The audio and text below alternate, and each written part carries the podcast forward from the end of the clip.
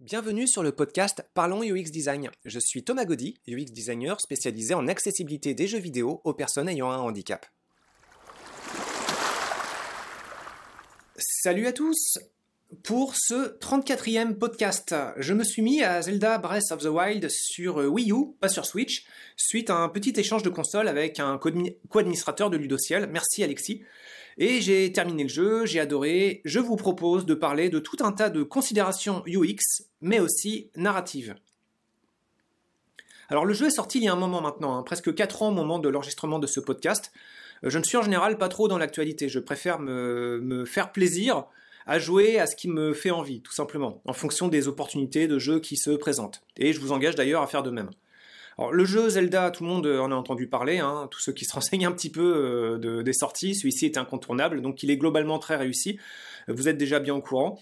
Donc il ne s'agit pas de démonter le jeu, euh, juste de partager quelques réflexions personnelles sur une expérience de jeu particulièrement satisfaisante, mais pas constamment satisfaisante. Donc euh, le jeu, déjà, s'ouvre sur un problème narratif. Un problème narratif assez classique, hein, c'est celui de la pseudo-catastrophe imminente. Donc au secours, vite, tout va péter, grouille. Bon, ça part mal en fait parce qu'on sait que les Zelda vous permettent en général de prendre tout votre temps. Donc une amorce narrative, euh, de cette façon, on vous incite à vous dépêcher dans un contexte où vous savez qu'au contraire, vous avez tout votre temps, ça fait un peu artificiel par rapport à l'expérience de jeu. Euh, qui elle est assez cool et relax. Donc euh, bon bah ça, part sur quelque chose d'un peu moisi en fait. Mais un autre point qui vient très vite compenser cette amorce euh, narrative qui sent le fromage, c'est l'absence de murs invisibles. Donc là quelque chose de plus narratif du tout, mais sur le gameplay. C'est une expérience de gameplay très ouverte. C'est une expérience de gameplay qui présente donc des moyens très séduisants. En fait, on peut grimper toutes sortes d'obstacles. Ça, c'est assez nouveau par rapport aux, épisodes précédents où euh, le moindre petit obstacle sur la route constituait un mur plus ou moins visible. On se retrouvait assez rapidement dans une impression euh, claustrophobique de devoir naviguer dans euh, un environnement finalement très clos. Alors ici, on a quelque chose de très ouvert où tout ce qui fait mine d'être un obstacle, en fait, peut être grimpé. Et euh, ces moyens de gameplay doivent être évidemment mis en relation avec des objectifs. Breath of the Wild, c'est un jeu de coloriage en fait consistant à passer tout ce qui est en rouge dans l'univers de jeu vers du bleu. Alors des tours de garde, des temples, des bêtes géantes, euh, tout ça il faut le passer en bleu. C'est en rouge au départ, il faut le passer en bleu. Ces moyens et objectifs en fait mis ensemble viennent flatter nos névroses compulsives de collectionneurs. Assez rapidement, on veut répandre partout sa couleur, son territoire.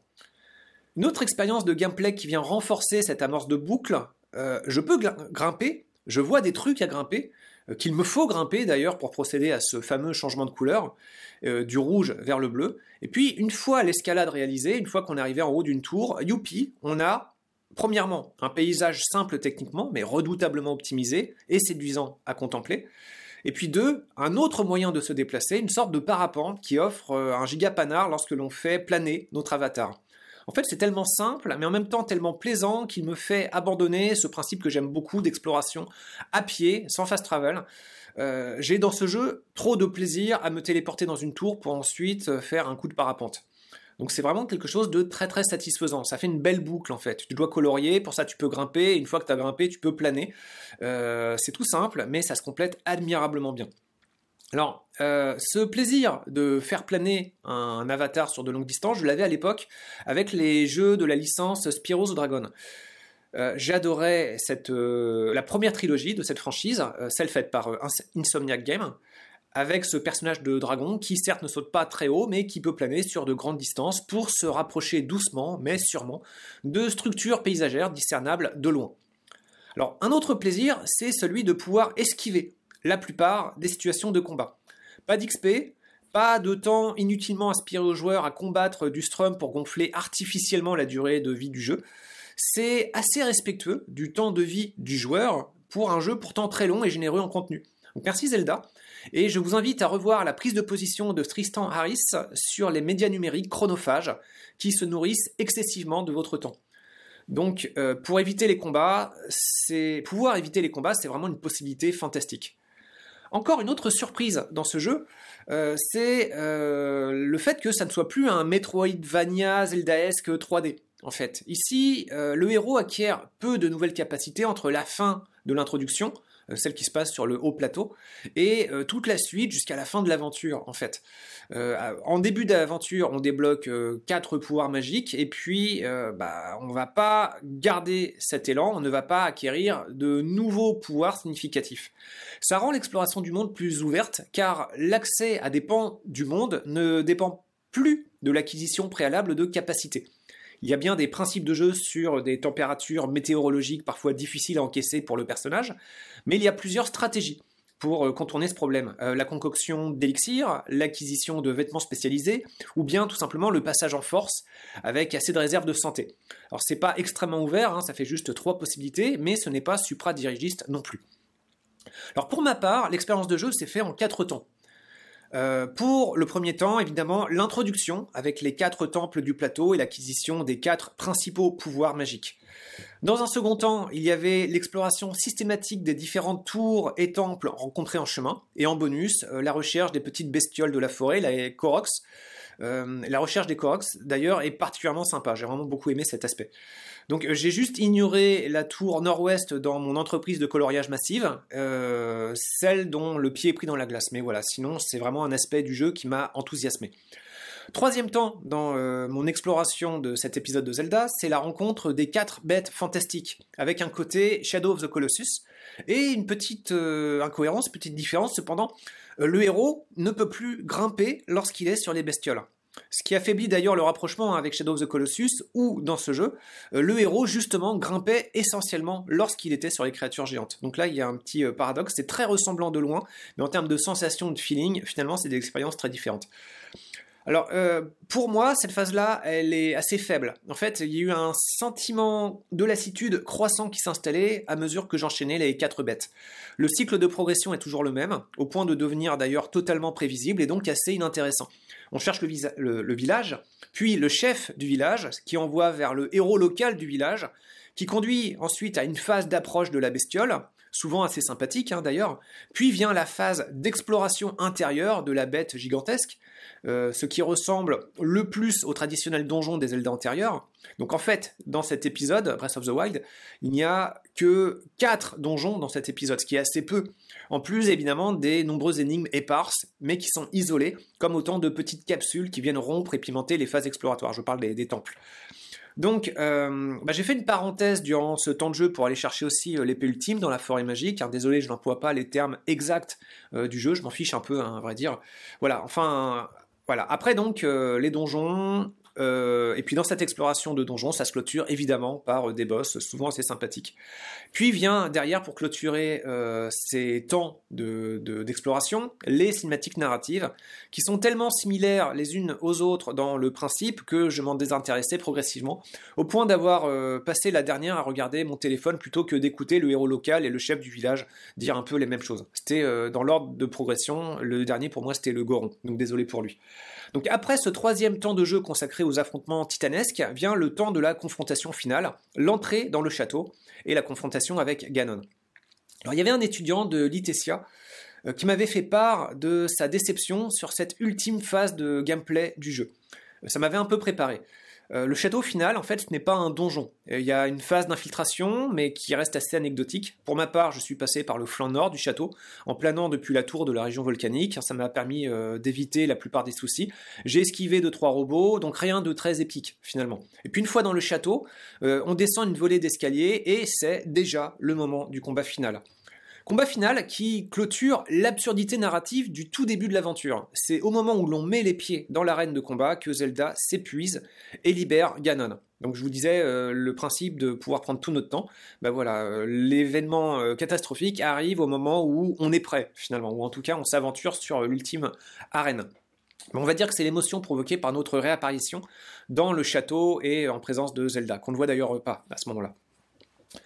L'affrontement contre Ganon se fait en deux phases. Bon, désolé pour le spoil, hein. en fait, euh, je vais révéler pas mal de choses comme ça dans le jeu, donc euh, bah, prenez le temps d'y jouer d'abord, ou alors, euh, bah, ceci dit, il n'y a rien de vraiment extraordinaire dans, le scénario.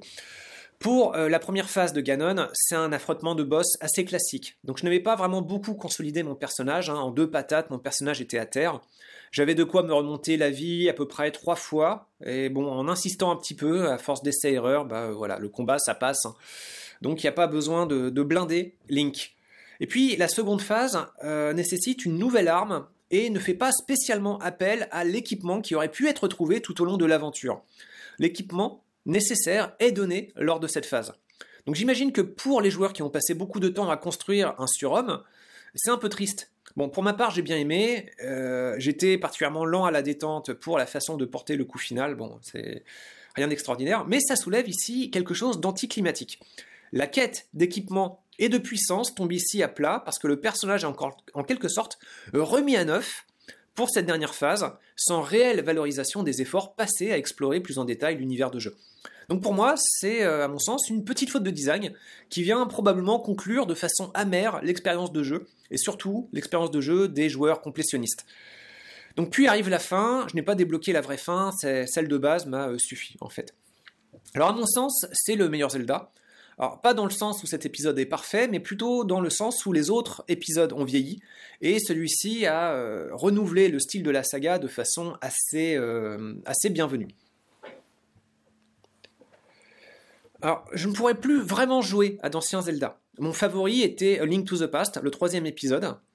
Ça n'avait euh, vraiment rien d'original hein, comme choix. C'est un, ami qui m'avait prêté la cartouche sur Super Nintendo et puis euh, j'avais un temps limité, j'avais sept soirées pour en venir à bout. Pour le coup, en fait, c'est cet ami qui avait apporté une tension narrative avec un facteur temps limité et qui est venu décupler à l'époque le stress de jeu mais aussi le plaisir de jeu. Donc euh, ça en constitue un excellent souvenir. J'avais adoré aussi l'épisode sur GameCube The Wind Walker, pour l'ambiance cartoon enchanteur. Le look simple mais soigné, l'impression de liberté à voguer, entre plusieurs stylos, c'était un régal. Et puis euh, le contexte social, personnel que j'avais euh, à l'époque était pour moi très favorable. C'était mon année passée à Nenjmin avec de belles rencontres, des soirées dans les équipes de travail et plusieurs soirées dans une équipe de travail en particulier que j'appréciais particulièrement. Donc euh, voilà, ça, ça renvoie à des bons souvenirs. Alors Zelda, c'est un univers souvent encombré d'indicateurs anti-diégétiques, souvent particulièrement lourds. Regardez par exemple du côté de Ocarina of Time, euh, vous verrez comme c'est particulièrement invasif, rappelez-vous. Ou euh, découvrez pour, pour ceux qui sont un peu plus jeunes. Alors pour Breath of the Wild, la plupart des indicateurs ont pas mal dégagé. Alors, euh, on peut virer la mini-carte présente par défaut, ce que je recommande toujours. Et j'aime d'ailleurs la façon dont c'est présenté dans les menus à propos de cette mini-carte. Le fait qu'on puisse choisir entre euh, débutant ou pro, ce qui peut aider à la prise de décision plutôt qu'un on-off plus euh, austère. En fait, d'indicateurs, il y en a beaucoup hein, dans ce jeu, mais il y en a trois qui m'ont particulièrement intéressé. Trois en plus du principe de coloriage du rouge vers le bleu. Alors le premier, c'est le niveau de vie l'encombrement à l'écran est beaucoup plus léger que dans les épisodes précédents, tout en restant très lisible. Très bien. Alors c'est un autre bon point avec les cœurs, c'est qu'il n'y a plus cette indication sonore insupportable de sonnerie de réveil, stressant si on a trois cœurs ou moins. En fait, euh, rappelez-vous, hein, euh, cette façon d'illustrer un niveau de vie trop juste, de façon sonore, très insistante, c'était vraiment à la limite du supportable dans les anciens épisodes. Et je trouvais même étrange que la série ait gardé ce gimmick aussi longtemps. Donc euh, là, maintenant, on a quelque chose de beaucoup plus léger à l'écran et puis confortable à l'oreille, surtout. Parce qu'ils ont viré ce principe d'alarme stridulante insupportable. Est-ce que l'on pourrait avoir une représentation de vie 100% diégétique? Alors probablement, mais est-ce vraiment souhaitable? Alors déjà, voyons les façons de procéder. On peut jouer sur l'apparence de vêtements ou de costumes comme la série des Mario ou des Ghost and Goblin, et plus vous accumulez des points de vie, plus vous avez de surface de tissu ou d'armure autour de vous. On peut jouer sur l'effet de halo ou de flare, et par effet de flare, euh, faites une recherche d'image avec euh, Gigi Abrams, flare, et vous verrez ces effets de lignes lumineuses très caractéristiques d'une partie de ses œuvres. Un effet de flare, ça peut être un indicateur, une barre de ressources intégrée diégétiquement dans votre paysage.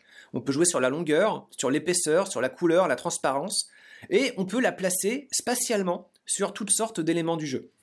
Il y a donc moyen de virer ces petits indicateurs de cœur pour les remplacer par quelque chose de plus immersif graphiquement. Bon, ça resterait moins clair, moins immédiatement compréhensible. Donc quelle serait la, à terme la solution à privilégier? Bon déjà c'est pas de mon ressort, je hein, je suis pas dans leur équipe, mais euh, pour ma part j'irais dans le diégétique. C'est moins pratique, ce qui en UX design revient à une prise de décision inhabituelle, mais c'est plus immersif. Et ça, c'est super important dans un jeu, surtout dans un jeu d'exploration comme cet épisode de Zelda. Et le focus visuel en cours de combat peut permettre de consulter plus facilement l'indicateur. Le flair serait ancré sur le personnage correspondant, et euh, bah, plutôt que dans un coin de l'écran. Et donc, on peut avoir une information certes moins claire, mais plus immersive et plus accessible, dans le sens où l'œil peut accéder aux informations en ayant moins à parcourir de distance à l'écran. Donc pratique pour les jeux avec un rythme rapide. Bon, ici, le, rythme de jeu dans ce Zelda est assez calme. En second indicateur remarquable, il y a la jauge d'endurance. Même chose, on pourrait envisager de la remplacer par quelque chose de diégétique. Le personnage sue à grosses gouttes lors de son escalade, ça peut être un ancrage valable pour illustrer l'état de fatigue.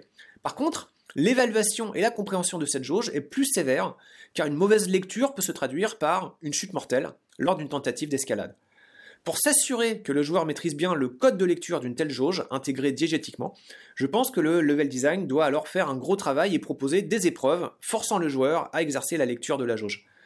Et puis, un état de personnage, ça peut reposer sur plusieurs indicateurs simultanés. Euh, imaginez par exemple des effets de clignotement, un halo, euh, je parlais du flair tout à l'heure, des effets sonores. Cet empilement de couches peut marquer différents états. Vous pouvez ainsi marquer, euh, attention, il reste 30 secondes d'endurance puis plus tard 15, 10, 5. Il y a moyen d'obtenir des indicateurs finalement assez précis, à condition d'amener le joueur à comprendre les messages. Et ça, le level design peut amener le joueur à cette intégration, euh, cette compréhension. Donc ce qui est intéressant avec le mode de représentation actuel de cet épisode de Zelda, c'est que le positionnement spatial de la jauge d'endurance quitte son traditionnel coin d'écran pour venir se ficher près du personnage. Alors c'est pas euh, très bien formulé, pardon. En fait, je veux pas dire qu'avant il y avait un indicateur d'endurance dans le coin de l'écran. C'est pas ça, hein. l'endurance c'est plutôt nouveau pour un Zelda. Non, ce qui change, c'est le fait qu'un indicateur ait une position déterminée, non pas dans un coin fixe de l'écran, mais plutôt en fonction de la position dynamique du personnage à l'écran. En d'autres termes, et pour parler tout de suite des avantages, c'est plus facile pour le regard de passer de Link à l'indicateur d'endurance qui se trouve pas loin, et vice-versa, car les positions des deux éléments en sont proches l'une de l'autre. Troisième indicateur remarquable, c'est le nombre de flèches. Lorsque l'on tire à l'arc, le nombre est indiqué uniquement au moment où l'on tend l'arc, et l'indication est discrètement incrustée dans la mire. Alors en point négatif, le chiffre est un peu petit et le contraste n'est pas toujours bon. En point positif, par contre, c'est une indication qui n'est présente que lorsque l'activité de tir est activée. L'indication, euh, elle, donc, elle n'est pas euh, toujours présente, mais lorsqu'elle est présente, elle est pertinente et ça dégage grandement l'espace des indicateurs à l'écran. D'autres jeux font mieux. Hein. Euh, il y a par exemple la possibilité de présenter le nombre de flèches dans le carquois. Il faut reconnaître que ce serait dans le cas de ce jeu ni lisible, le carquois étant trop petit, ni pratique, euh, le personnage pouvant transporter plusieurs centaines de flèches de différents types. Donc c'est pas souhaitable euh, graphiquement, c'est pas réaliste en fait, c'est pas cohérent plutôt. La Wii U et la Switch en plus sont des consoles un peu justes techniquement par rapport aux machines concurrentes. Donc il s'agit de faire dans l'efficacité pour tout ce qui est euh, stratégie d'affichage. Afficher le nombre de flèches de façon diégétique, c'est pas une stratégie efficace. Donc finalement, j'aime beaucoup la situation actuelle. Euh, une amélioration souhaitable, à mon avis, serait plutôt de proposer en option la possibilité d'agrandir la taille du texte. À propos des indicateurs euh, du nombre de munitions, pour rester sur ce type d'indicateur, il y a l'histoire de la gestion des bombes explosives. Alors pour moi ici, coup de génie, hein, euh, elles sont infinies dans cet épisode. Plus besoin d'encombrer l'interface à les énumérer. Il y a bien un cooldown, mais qui fiche vite le camp. C'est un cooldown qui a le bon goût d'être très rapide, donc on l'oublie très rapidement. Donc une autre façon de libérer de l'espace à l'écran, c'est de rendre une ressource illimitée. Et c'est vrai que garder un système de bombes limité n'aurait de toute façon pas apporté grand-chose à cet épisode. Alors certes, il y a un petit plus côté gestion des préparatifs, mais il est devenu tellement bateau au fil des épisodes que c'était devenu plus une contrainte qu'un amusement. En tout cas, pas une surprise. La surprise, c'est au contraire de pouvoir retirer cette gestion limitée, de la passer en illimité. Bon, je m'éloigne des considérations d'indicateurs pour parler maintenant de l'expérience globale. En termes de plaisir de jeu, donc je l'aurais dit, redit, hein, c'est vraiment un épisode très rafraîchissant. Euh, l'exploration très ouverte, ne dépendant pas de l'acquisition préalable de capacité, permet vraiment une plongée particulièrement enivrante, je trouve, dans cette version de Hyrule et ses environs. Par contre, côté scénario, il faut reconnaître que Nintendo est souvent dans une posture particulièrement conservatrice. Euh, la princesse Zelda qui se fait enlever, Link qui parle à délivrer, c'est souvent ça. il y a une différence dans cet épisode, c'est que c'est Zelda qui maintient prisonnier Ganon, alors que ce dernier était en train de gagner euh, sa guerre et qu'il s'agit donc d'abattre Ganon au moment de sa libération. Mais bon, c'est une petite micro-pirouette, puisque Zelda, en maintenant prisonnier Ganon, bah, se maintient elle-même prisonnière aussi. Donc d'une certaine façon, elle est aussi prisonnière de Ganon. Parce que si elle le lâche, bah, il tue tout le monde. Donc euh, Zelda est ici le personnage le plus fort de l'histoire, alors que le héros est maintenu en stase euh, Link est maintenu en stase pendant presque un siècle. Et puis euh, l'aventure commence, alors que Zelda a déjà eu un siècle de lutte contre Ganon, sans relâche, pour, continuer à contenir euh, l'affreux du jeu. Mais c'est pas Zelda qu'on suit, hein. comme toujours, comme souvent, c'est Link. Donc vivement, en fait, un Zelda où on pourra jouer bah, Zelda, de bout en bout pour délivrer, euh, pourquoi pas, Link, ou mieux encore, aborder une réflexion sur la démocratie participative et renverser euh, le principe qui génère les dictatures, celui qui propose de mettre en place un dirigeant tout-puissant. Mais bon, avec les monarchies des univers de fantasy, évidemment, on part de très loin. C'est d'ailleurs euh, l'abord de cette thématique dans la fin de l'adaptation série de Game of Thrones qui fait que je n'ai pas totalement haï sa dernière saison. Petit point de détail, euh, c'est le premier épisode, ce Zelda, où il me semble on peut lire ce que Link exprime. Lors de choix de dialogue, voilà, on peut euh, lire ce qu'il est supposé dire. Alors rien de renversant, hein, mais ça contribue à donner à cette incarnation de ce Link une personnalité un peu plus poussée. Alors il y a beaucoup d'aspects du jeu euh, que j'ai pas du tout poussé lors de mon exploration, hein, lors de, ma partie. Euh, j'ai pas fait ou très peu de quêtes secondaires, j'ai fait très peu de recherche d'optimisation de mon, de équipement, de mon personnage, de mon inventaire. Euh, j'ai fait peu de discussions avec les PNJ. j'ai eu une exploration de l'univers finalement assez peu poussée en ce qui me concerne, en dehors des tours, des temples et des cox rencontrés en chemin. Donc j'ai un peu traché le jeu, hein, j'ai manqué en général un peu de temps, et donc c'est rare que je m'attarde dans un univers. Sauf par cette stratégie d'exploration qui consiste à éviter euh, les boussoles, les minimaps, euh, le fast travel. Mais euh, voilà, ici, par ce plaisir de grimpette et surtout de, de, glissement en parapente, je me suis détourné de cette stratégie. Alors l'aspect narratif, avec ses redondances, lors des confrontations avec les quatre bêtes fantastiques et gigantesques, avec la valorisation notable du personnage de Zelda, euh, certes bien plus badass ici que dans les épisodes précédents, mais finalement encore tellement effacé que c'en est euh, honteux. Euh, ça devrait aller plus vite, la valorisation de ce personnage féminin. Bref, l'aspect narratif est encore trop classique et prévisible pour constituer vraiment un moteur d'intérêt du jeu. C'est plutôt même une forme de boulet dans cet univers. Donc l'univers narratif est un boulet, sauf pour un point que j'aime particulièrement. Ce sera le dernier point que je vais soulever dans ce podcast. Euh, et c'est d'ailleurs, il est d'ailleurs présent depuis assez longtemps dans la série. Dans certaines localités, certains personnages peuvent réagir si vous prenez leur objet dans leur maison. C'est tout bête, hein, c'est juste euh, euh, un ligne de dialogue qui peut s'afficher. Mais ça peut vous faire sentir parfois un peu coupable de votre comportement. Ça tranche, disons, avec le comportement classique de l'avatar, qui s'invite sans scrupule dans d'autres univers à piller partout, même chez les gens, sans que ceux-ci ne réagissent. Les Elder Scrolls ont un système comparable où euh, voilà, les commerçants, les gens peuvent réagir si vous prenez euh, du matériel chez eux. Et ça peut faire de vous un voleur avec pas mal de réactions. Mais j'aime bien euh, ce qui se passe dans Zelda. C'est plus simple, mais ça marche mieux pour moi. En fait, du fait que certains personnages réagissent au vol, ça me rend plus respectueux des biens des PNJ et des PNJ eux-mêmes. En conséquence, en fait, je, ne tente pas de prendre quelque chose, je ne tente plus de prendre quoi que ce soit, si je ne suis pas sûr qu'ils n'appartiennent à, qui que ce soit. En, fait, en d'autres termes, euh, je, ne vole pas, en fait. Et euh, en tout cas, pas, les personnages pacifiques, hein, parce que pour ce qui est les monstres, c'est évidemment une autre affaire. Alors, une fois que cette attitude, ce respect est mis en place, je n'ai plus cherché à le confronter à la solidité des mécanismes de jeu. Je n'ai pas cherché à éprouver la solidité, solidité, de ces mécanismes en cherchant à piller euh, systématiquement partout pour voir comment le jeu allait s'adapter. En fait, j'avais peur en faisant ça d'abîmer l'image que je me faisais de cet univers et de sa réactivité. Ces quelques mécanismes ont permis d'apporter plus de vie dans la crédibilité des personnages que je me suis forgé en tête. Donc je ne parle pas de ce qui se passe vraiment dans les mécanismes de jeu, mais je parle de ce que ces mécanismes de jeu ont pu générer en termes de représentation mentale. En d'autres termes, ces mécanismes ont orienté la conception d'un système de valeurs citoyennes dans le monde d'Irule, et puis j'ai adoré ça. C'est rudimentaire, mais c'est présent. Et puis je pense que ce type de mécanisme est nécessaire dans les jeux vidéo en tant que média pour faire réfléchir bien sûr euh, la citoyenneté et le respect des biens communs.